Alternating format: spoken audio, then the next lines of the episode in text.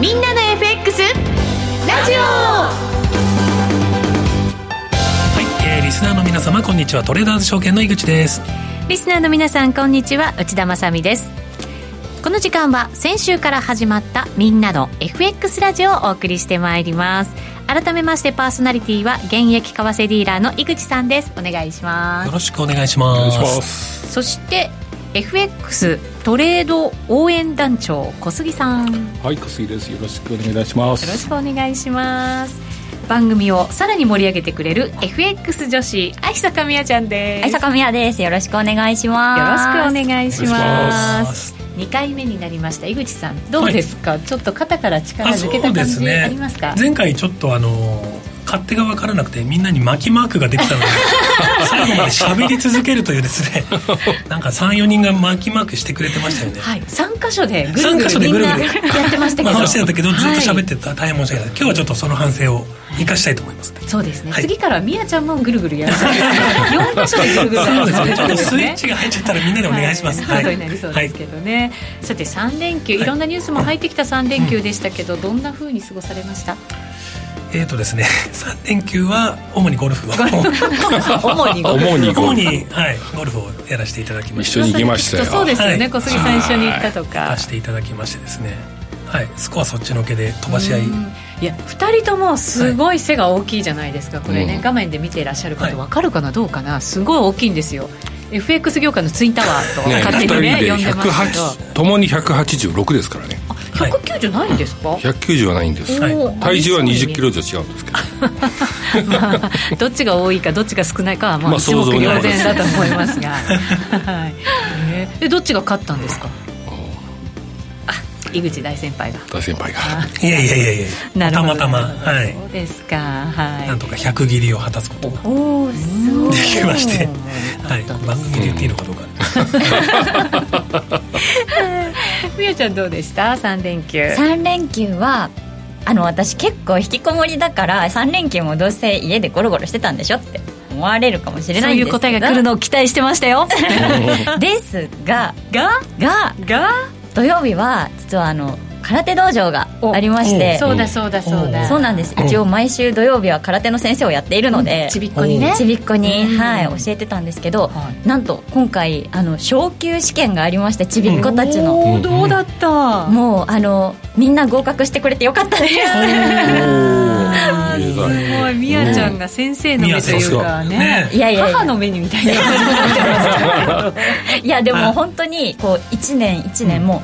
あのちびっこなんで成長が早いんですよ、確かにね。だからもう明らかに動きが違ったりとかもう身長も普通に伸びてくるので、抜かれちゃうよねみやちゃんね。抜かれましたね。あの小学校6年生の子とかにはもう抜かれてます。ね、そうだよね、成長がね著しいと。そうですね、先生としては嬉しいと。はい嬉しいです、ね、もう瞳が違いますよ 先生の目ですよ。キラキラしてね。キラキラしちゃいます、それが土曜日で、はい、土曜日、えー、日月は引きこもり。はいそうです。そこは変わらない、そこはもう裏切りません、よかったです。ちゃんとオチがありました。はい。ということで皆さん3連休どのようにお過ごしでしたでしょうか、昨日はね為替も動いてましたからね。そうですね。やっぱり、ね、連休中もねいろいろありましたんでそのあたりを今日少しねお話できたらと思っております、はい。よろしくお願いいたします、そしてゲストは今日はエミンさんをお迎えしてねコー。ナーお送りする予定もありますので、ぜひぜひお待ちください、はい、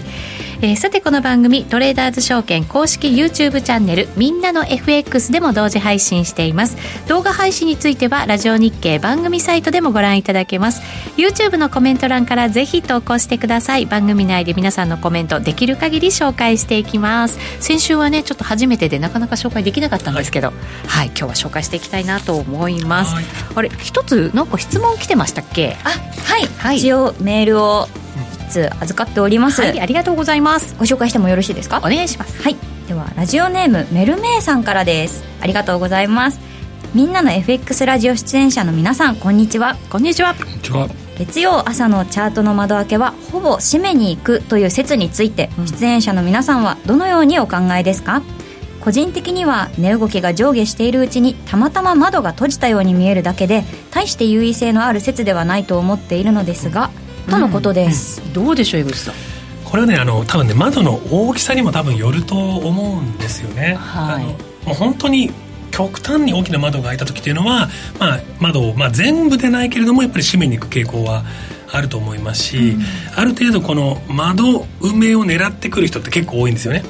うん、なのでそういったポジションが逆に窓を埋めに行くっていう傾向あると思うので、うん、確率としては多分あの窓を埋めに行くっていうのはあの高いかなとただそこを狙っていく人が多いだけに、はい、逆行った時はまたそれなりに早いんで、えー、窓を埋めに行く確率、まあ、これは割と高めだとは思うんですけれども逆にそのままストンっていった時もまた早いんで、まあ、一長一短はあるかと思いますので、えーまあ、窓の大きさなんかを気にしながらやってもらうっていうのがいいのかなと思っております、ディーラーとしたらこういうとこ攻めるんですか、うん、攻めます、うん、どういうまあ、基本的にはもしかしたら窓を埋めるんじゃないかなっていうのを第一環でい。こうかなとは思っています、はい、それは全戻しじゃなくてもね ある程度オープンなところで行き過ぎたなっていうところであれば、まあ半分だとかその辺りは若干優位性が出てくるかもしれないんで、はい、まあ下に走ることもあるから、まあ、しっかりねストップタイトに入れながら、えー、少し戻るところっていうのは狙うべきかなとは思っています。まあ全部し止まってはいかないまでも、はい、みんながそういう動きをするからこそそこはやっぱり乗っていく。だけれども、リスクはちゃんと備えておくそうですね。うん。今回多分あの窓が開いた時っていうのは普通のファンダメンタルとかテクニカルとかとは若干違う動きになるので、はい、そこは割と、えー、確率が五分ではないえー、シチュエーションになりがちなのでそういったところは、まあ、攻めていきたいところになるんだろうなと思っています。はい。わ、はい、かりました。3年かけて閉まらなかった窓もありましたもんね、うん、ユーロ。ユーロ。でもようやく閉めたんですもんねあれもねその後ね。ずっと見てましたけどね。閉まらなかったですもんね。錆びてたんだろうね。窓がね閉まらない。閉まらないね。そんなに はい、ということで、今日も賑やかに進めていきたいと思います、この番組はみんなの FX トレーダーズ証券の提供でお送りします。現役為替ディーラー井口義雄の相場の肝。オープニングでもね、あの、相場の肝という感じで、ディーラーの肝を教えてね、いただきましたけれども、ここからは、その、井口さんに、このところの相場解説や今後の投資のポイントについて、改めて伺っていきたいと思います。お願いします。まずは、ちょっと先週振り返ってみて、雇用統計が発表されて。そうですね、雇用統計発表ありまして、まあ、NFP はですね、まあ、ちょっとサプライズですよね。えっと、そう、すごかった。びっくり。倍ぐらい増えちゃって。ですよね。はい、ディーリングルームざわついたんですけれどざわついてましたね。はい。ざわついて。そういう時やっぱりディーラーみんないるわけですね、すねディーリングルームにね。はい。あまりにもちょっと大きい数字が出たんで、はい、あ、これは行くかっていう、ちょっと雰囲気にはなったものの、はい。えー、思ったほど伸びなかったなというところですね。多分インフレ、平均需給が、まあ、下がってインフレの方が重視されたというところなんだろうなとは思うんで、はい、まあ、インフレが収まってくる、まあ、えー、FOMC でのあと1回っていうのが、まあ、焦点になってましたけども、まあ、ちょっとないんじゃないのっていうところから、えー、若干ドルが売られてったかなというところにはなります。まあ、雇用統計というと、地高指数でももちろんね、うん、あるわけですから、はい、ここから影響出てくるかもしれないよ、まあね、ということになるかもしれませんけどね。はい、はい、ただ、まあ、そのディーラー心理としては、まあ、150円がちょっと見えてて、これだけの大きい数字だったんで、一、はい、回トライしてくれたら、もう少し違うボラティリティが出て、いい展開だったのかなと思うんですけど、やっぱそこまで伸びなかったなって、やっぱもう、もう、もう雇用者数の変化とかではもしかしたらないのかもしれないですよね。大きく反応できるのが、うん、瞬発力はやっぱあるんですけれどもそこから先伸びていくトレンドを作っていくっていうのはもうあアメリカ強いの分かってるしっていう話にちょっとなっちゃったのかもしれない。そうですね、うん、で金利がここからどんどん上がっていくってわけでは決してない、まあそうですね。もうさすがに長期金利も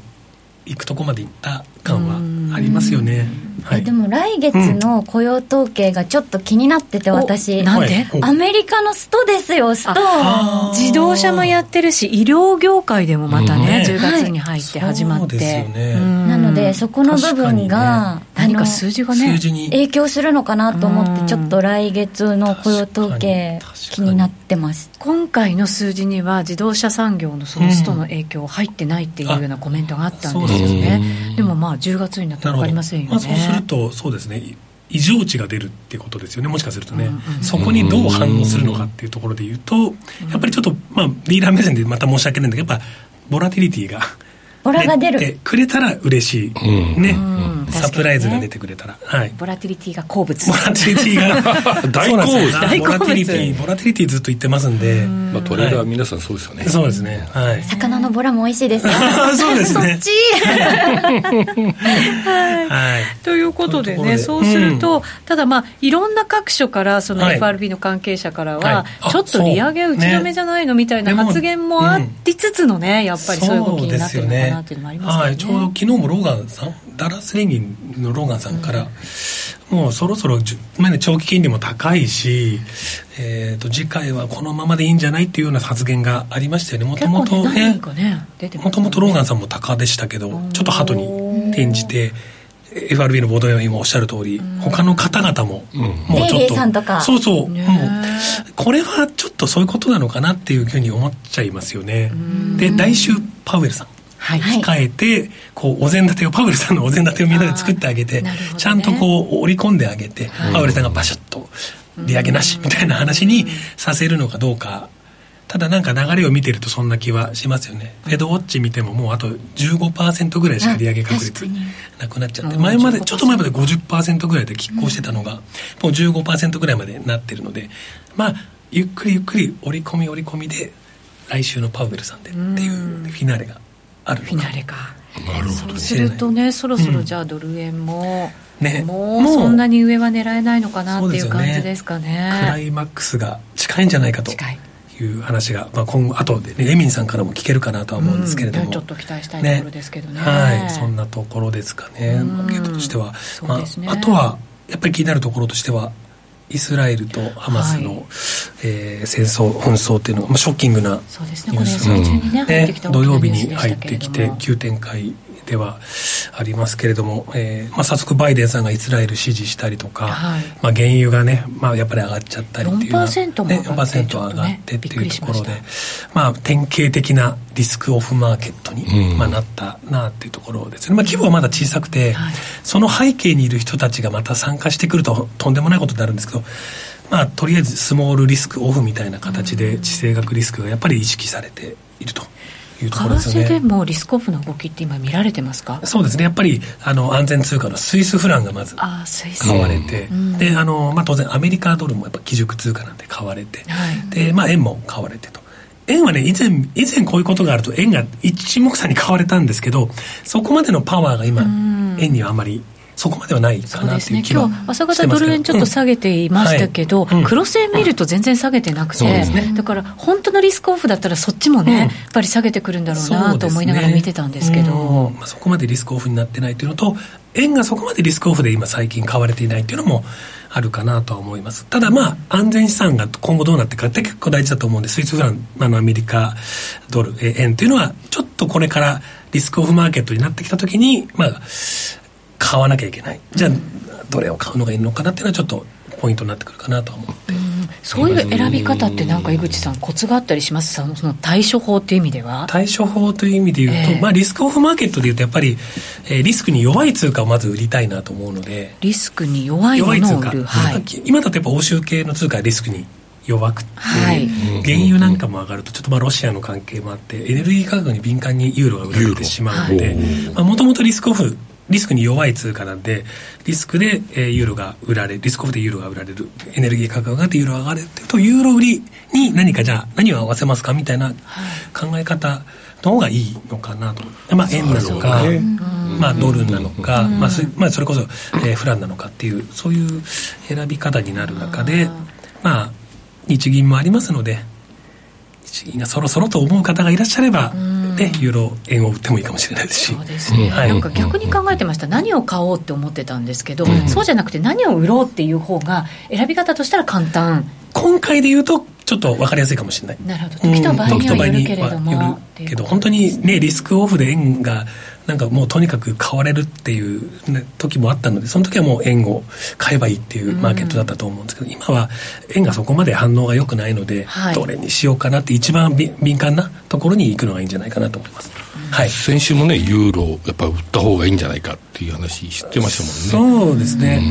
ユーロはその今ユーロとかってユーロと欧州系は大体今トレーダーさんショートしてるので、はい、なんでなんでしょうかね。まあ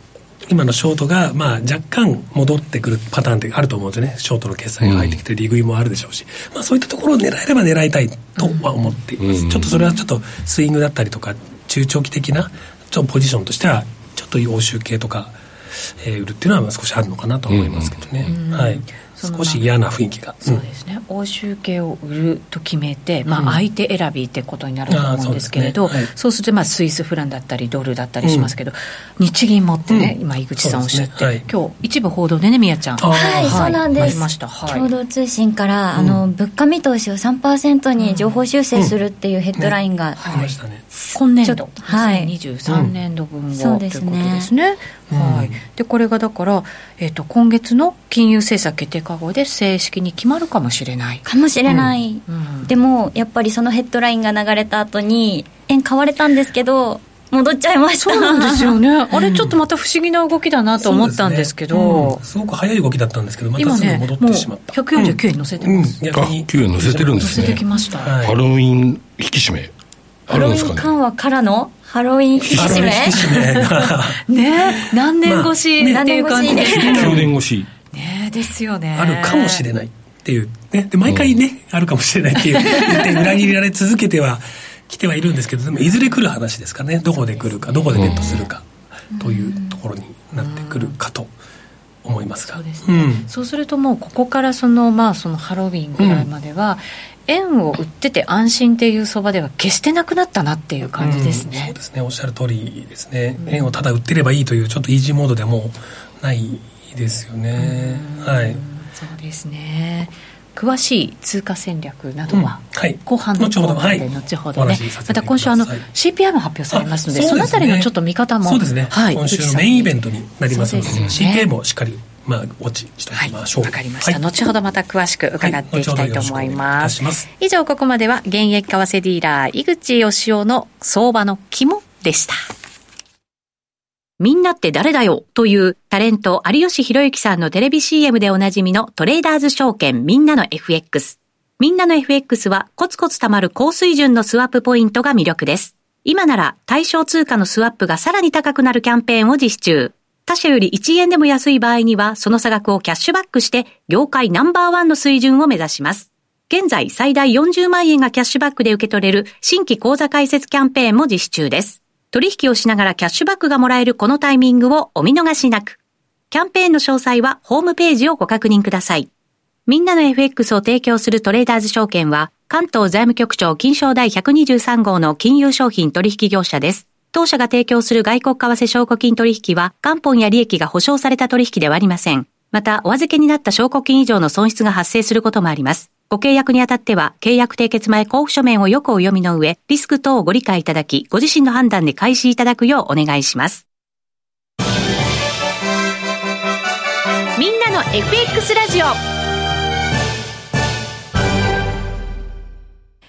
さて、ここからは週替わりにゲストをお招きして、相場の見方を伺います。えー、今日のゲスト、エミン・ユルマズさんです。よろしくお願いします。はい、よろしくお願いします。今日のテーマ先に言っていいですか？はい、いいですよ。い。いですか、はい、ドル円、ドル高、うん、終円化。はい、そうですね。間違ったね。ツッコミきついわ。ドル円って言っちゃいましたけど、ドル高、ドル高、終円化です。終円化。そうそう、ね気になりますけど、なんか理由があるんですよね、みんさんね。えっ、とね、これはね、えー、やっぱり中東情勢ですね。うん、休みにね、これね、何が重要かっていうと、えー、まあ、やっぱりね、悲しいことに、まあ昨日の動きも、まあ、今、足元でまた149円に戻ってるけど、別に日本主体で動いてないんですよね。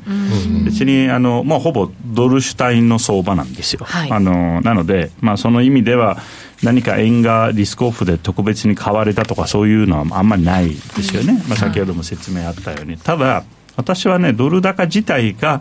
もう終わらせないと、アメリカも困るし、かつあのその他の新興国も結構きついことになってくるので、もうこれはある程度、まあ、主要国でコンセンサスが取れてもドルの頭を抑えようという動きが始まったんじゃないかと思っていて、その証拠がですね、えー、イスラエル中銀がですね、はい、えー、介入を発表したんですよね。で、イスラエルシェケルがあのタイドルで2%、2.2%ぐらい下がったんで、えー、でそれに対してイスラエルは、えーまあ、450億ドルの介入、まあ、これ、日本円でいうと、えーまあ、大体今7兆円弱ですよね、うん、7兆、ね、かなり大きい、えー、というような。で、これもちろんアメリカとのスワップ協定等々も全部すべてファシリティとして使うということですよね、だからおそらく昨日ドル指数が下がって、ドル円が下がったのもこれなんですよ、どっちかというと日本特有の動きって、ただこれは逆にこういう動きがあったことは、日本も動きやすくなったと。うん、つまり日本も、まあ、買いにもしくはですね、その、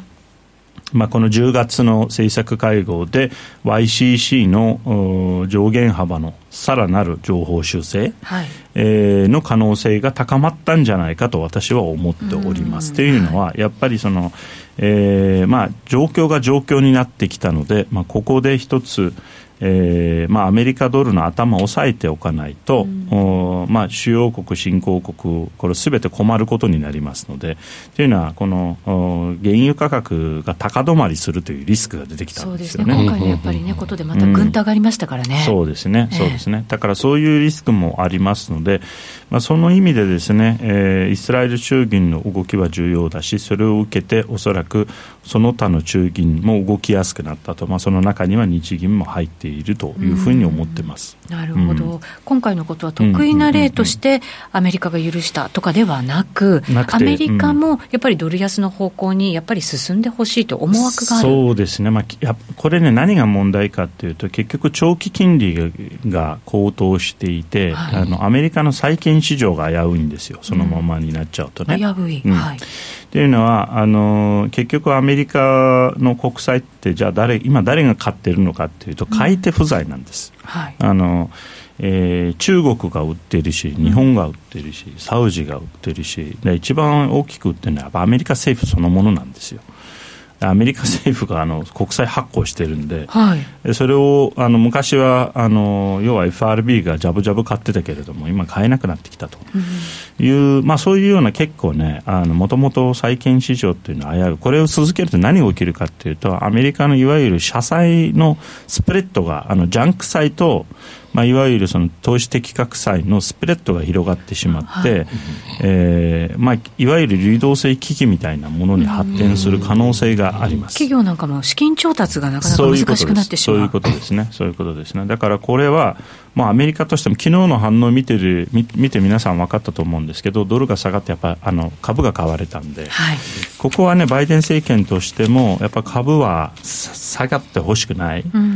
うん、ここ9月後半、10月に入ってからのアメリカ株の不調っていうのは、これはほぼドル高なんですよ、要因は。ドル高、金利高ですよね、はい、うん。ということで、だから日本は日本で相当売っているんで、アメリカとしても日本がもしその、えー、介入の準備で、資金作りで、えー、アメリカ国債を大量に売っているんであれば、その可能性も僕はあると思う、当然ながら、例えば日本が、まあ、ここからあの日本も同時に同じく7兆円とか8兆円ぐらいのね、その介入準備をしているんであれば、そのドルが必要なんで、それって当然ながらあの、えー、アメリカ国債、日本が持っているアメリカ国債を売って、そのドルを作るわけだから、まあ、さっさと介入して、あの債券をアメリカ国債、もう一回介入してほしいですよね。うんというような、はい、あそのまあ、考え方もできる、これが一つ、やっぱりもう一つはね、この今回の事件っていうのは相当大きいんだよ、まあ、私はあの、まあ、ご存知あのトルコ出身なんで、まあ、い。わゆる中東出身で、私が、まあ、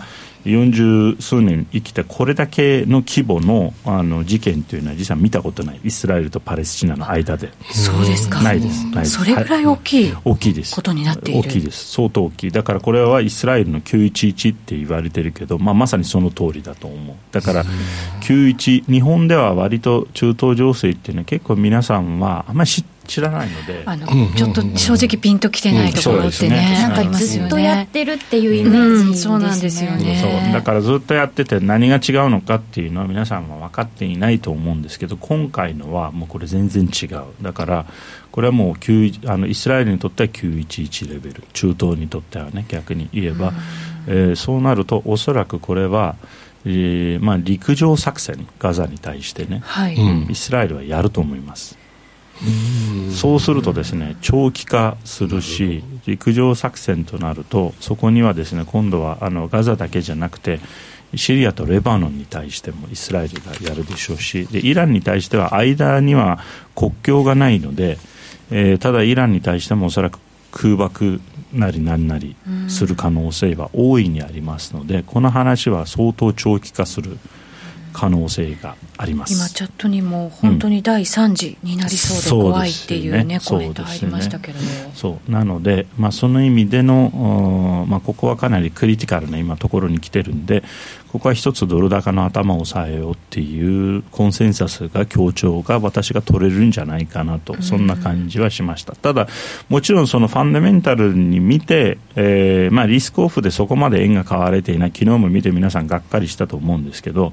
えー、かつドルだ、えーと、原油高イコール円安なんでこれはね、はい、日本のあの貿易赤字貿易収支を悪化させるけれどもただこれはもう日本関係ないですだからドル円軸ではなくてドルそのもののねドル高そのものを終わらせようっていうそういうのはもう動き出したんじゃないかなと思う。うんなるほど、うん、今回のこの大きさもあって、そうですね、ドル高をやっぱり収めなきゃいけない、うん、収めなきゃいけないっていうのは多分あります、でないと、まあ、イスラエルも、それこそイスラエルも困るし、その他の主要国、主要国、新興国も困りますし、こんな状況でずっと原油高のままでいってたら、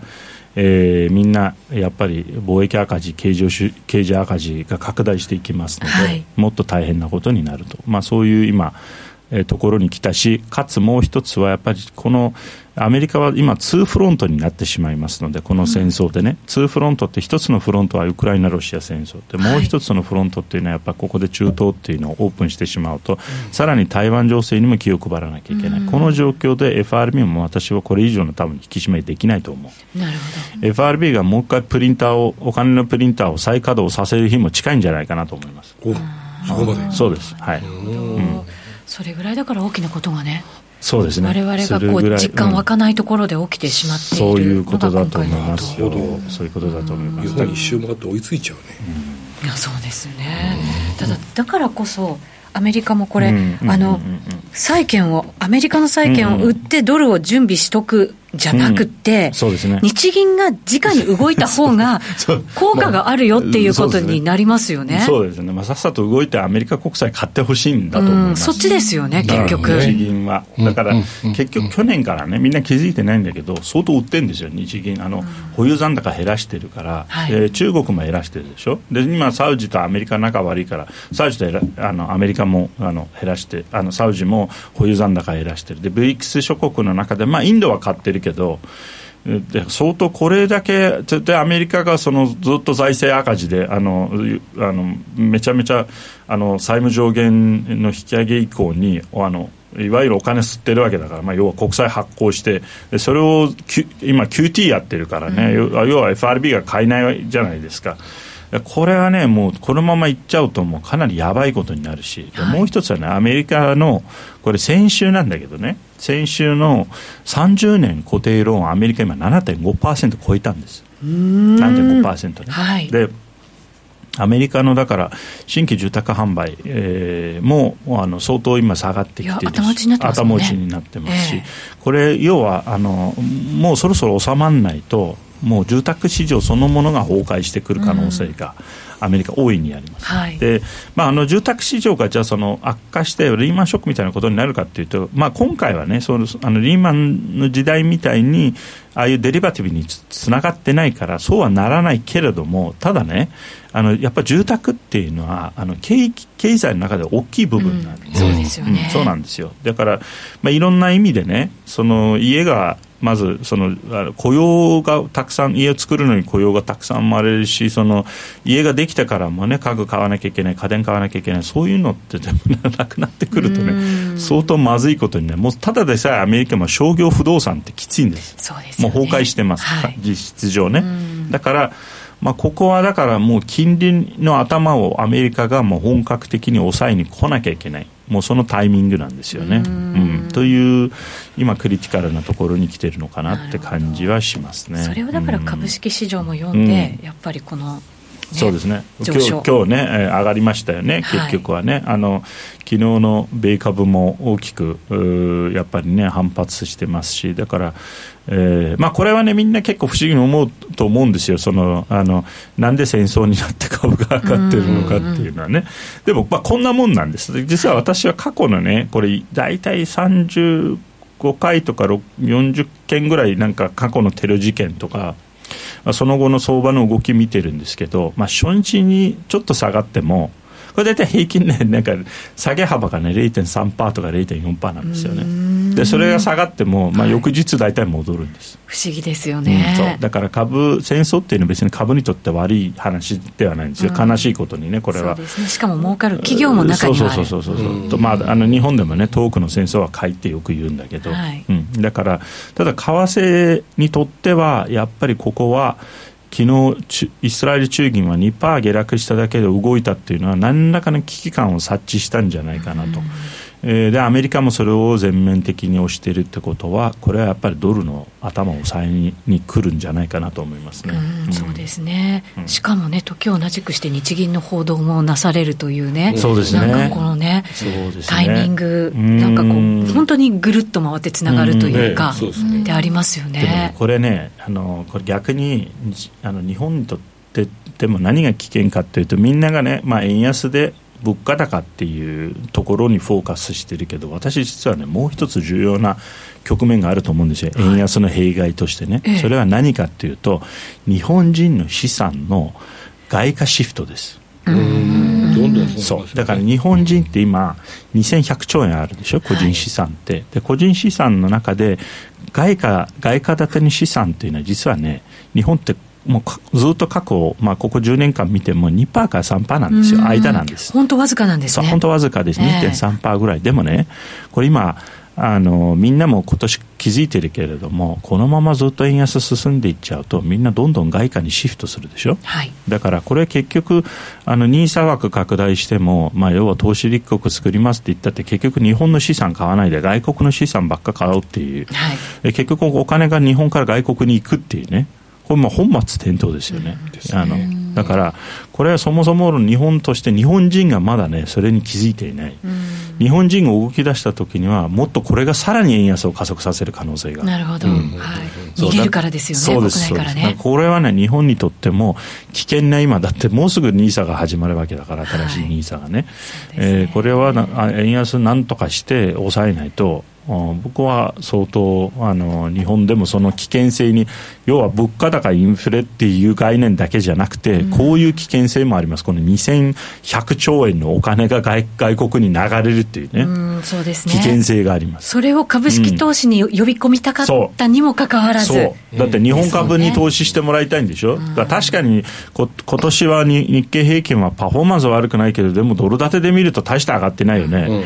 でナスダックがさ3割近く上がっていて、それに為替の利益も入れたらさ、もう大変な利益でしょ、こんな状況で誰が日本株買うんだってなる、なりますよね、これずっとやってると。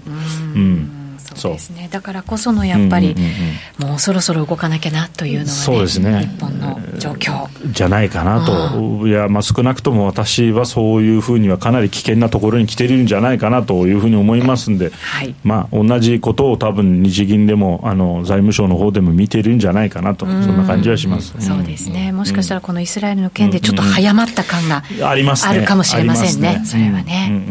わ、かりました。今日のゲスト、エミン・ユルマズさんでした。ありがとうございました。はい、ありがとうございました。ここまではみんなの FX ラジオでした。みんなって誰だよというタレント有吉弘行さんのテレビ CM でおなじみのトレーダーズ証券。トレーダーズ証券では FX は初めてでちょっぴり不安というお客様向けにぴったりなライト FX をご用意。ライト FX 専用通貨ペアではスプレッドもスワップポイントも通常より競争力の高い水準でご提供しています。現在最大40万円がキャッシュバックで受け取れる新規口座開設キャンペーンも実施中です。取引をしながらキャッシュバックがもらえるこのタイミングをお見逃しなく。キャンペーンの詳細はホームページをご確認ください。みんなの FX とライト FX を提供するトレーダーズ証券は、関東財務局長金賞第123号の金融商品取引業者です。当社が提供する外国為替証拠金取引は元本や利益が保証された取引ではありません。また、お預けになった証拠金以上の損失が発生することもあります。ご契約にあたっては、契約締結前交付書面をよくお読みの上、リスク等をご理解いただき、ご自身の判断で開始いただくようお願いします。週刊 FX ストラテジーさあ、それではここからは井口さんとともに投資戦略練っていきましょう。よろしくお願いいたします。はい、はい、よろしくお願いします。はい。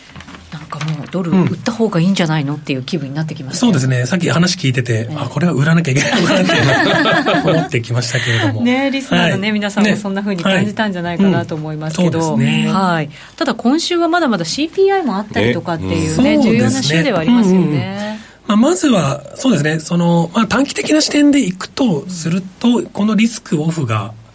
まあ、どこまで長引くのかなっていうリスクオフマーケットの対応の方が、まあ、必要になってくるかなとは思うんですけど、はい、さっきエミンさんね、おっしゃってたように、やはりこの中東情勢、えー、中東リスクっていうのは、まあ、これまでにないものだっていう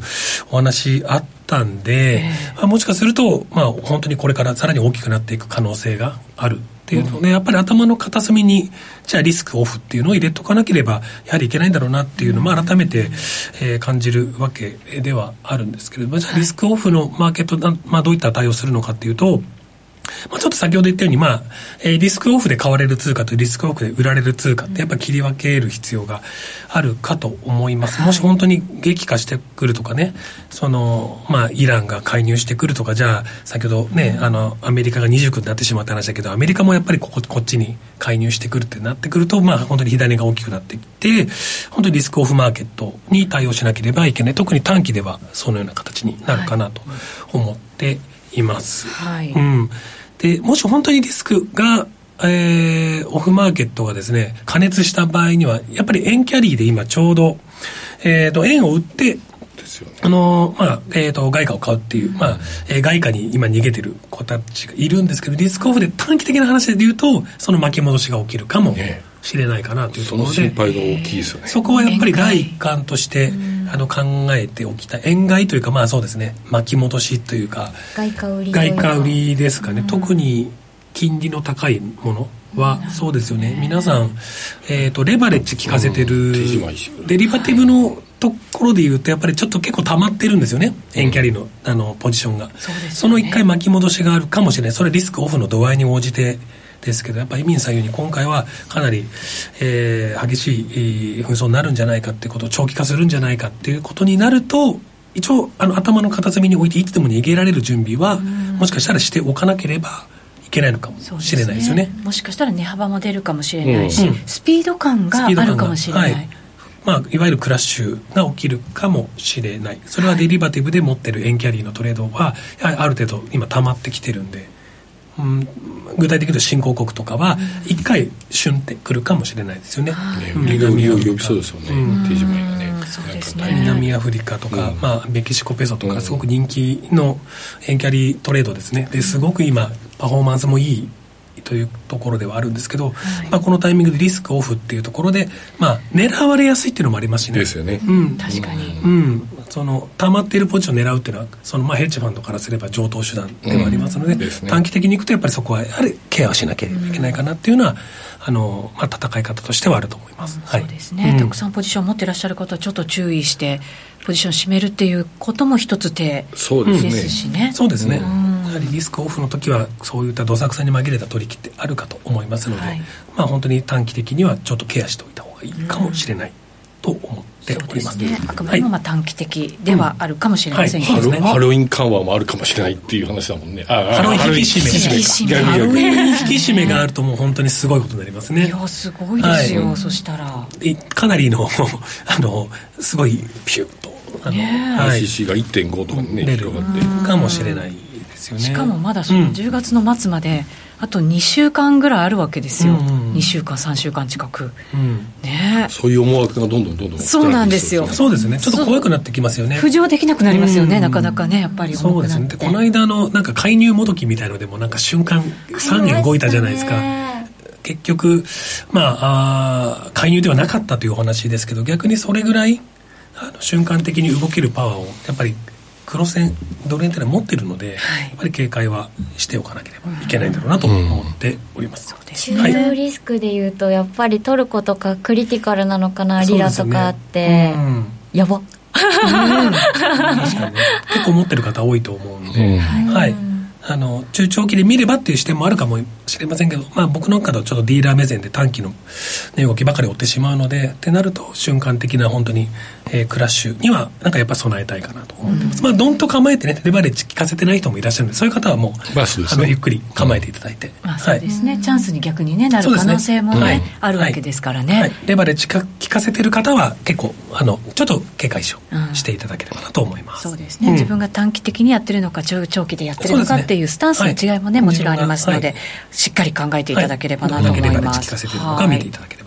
はい、CPI はどうでしょうね、注目度前に比べたらちょっと低いかもしれませんそうですね、ちょっとスケジュール、今週のスケジュール、ちょっと見てみたいと思うんですけれども、はい、えっ、と、今週の主なスケジュールがこのような形になっておりまして、まあ、やっぱり10月12日木曜日ですね、米消費者物価指数 CPI、ね、ここですね、あの、今週の、まあ、まさにメインイベントに、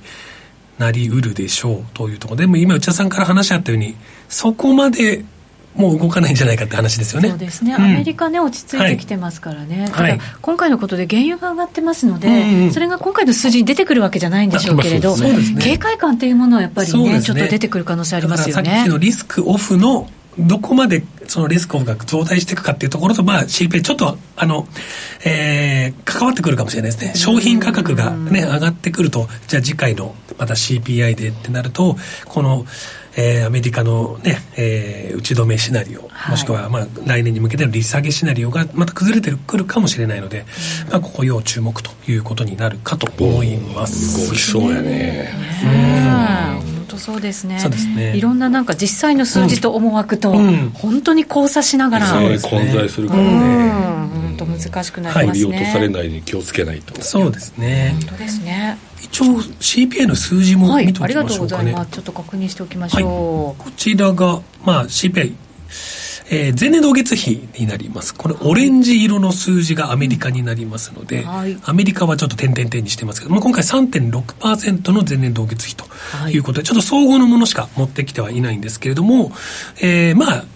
割と各国ね、これイギリス、ヨーロッパ、オーストラリア出してますけれども、まあ、だいぶ落ち着いてき、えー、た感はあるかなというところですよね。本当に去年はですね、CPI の発表があるたびに2円3円吹っ飛んで、そこからさらにトレンドができるというですね、はい、とてつもないモンスター指標だったんですけども、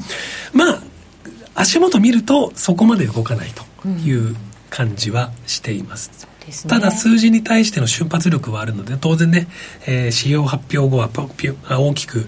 えー、動いてくれる指標ではあるんですけどもそれはね瞬間的に AI が掘りにいってるだけ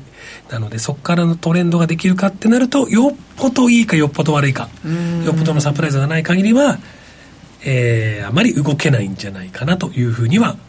思っています。はいはい、はい、そうなると、まあ、CPI の瞬間的な動きというのも気になるところですけれども、うんはい、リスクオフムードがどこまで強まってくるのか、ね、今はマーケットそうですね。その後の、えー、リスク許容度っていうんですかね、はい、の変化をどっちか見極めるっていうそういった、えー、1週間になるかと思いますので、まあ、しっかりヘッドライン聞きながらというマーケットになるかと。どっちかというとポジションを縮小傾向にしてた方がいいんですかね。えーとまあ、できればそうですね、えー、と今そのどこまで膨らむかわからないということであればリスクポジションは縮小傾向でお願いしていきたいなと思っております。ということでそろそろお別れのお時間でございます、はい、リスナーの皆さんまた来週お耳にかかります。それでは皆さんさようなら。さようなら。この番組はみんなの FX トレーダーズ証券の提供でお送りしました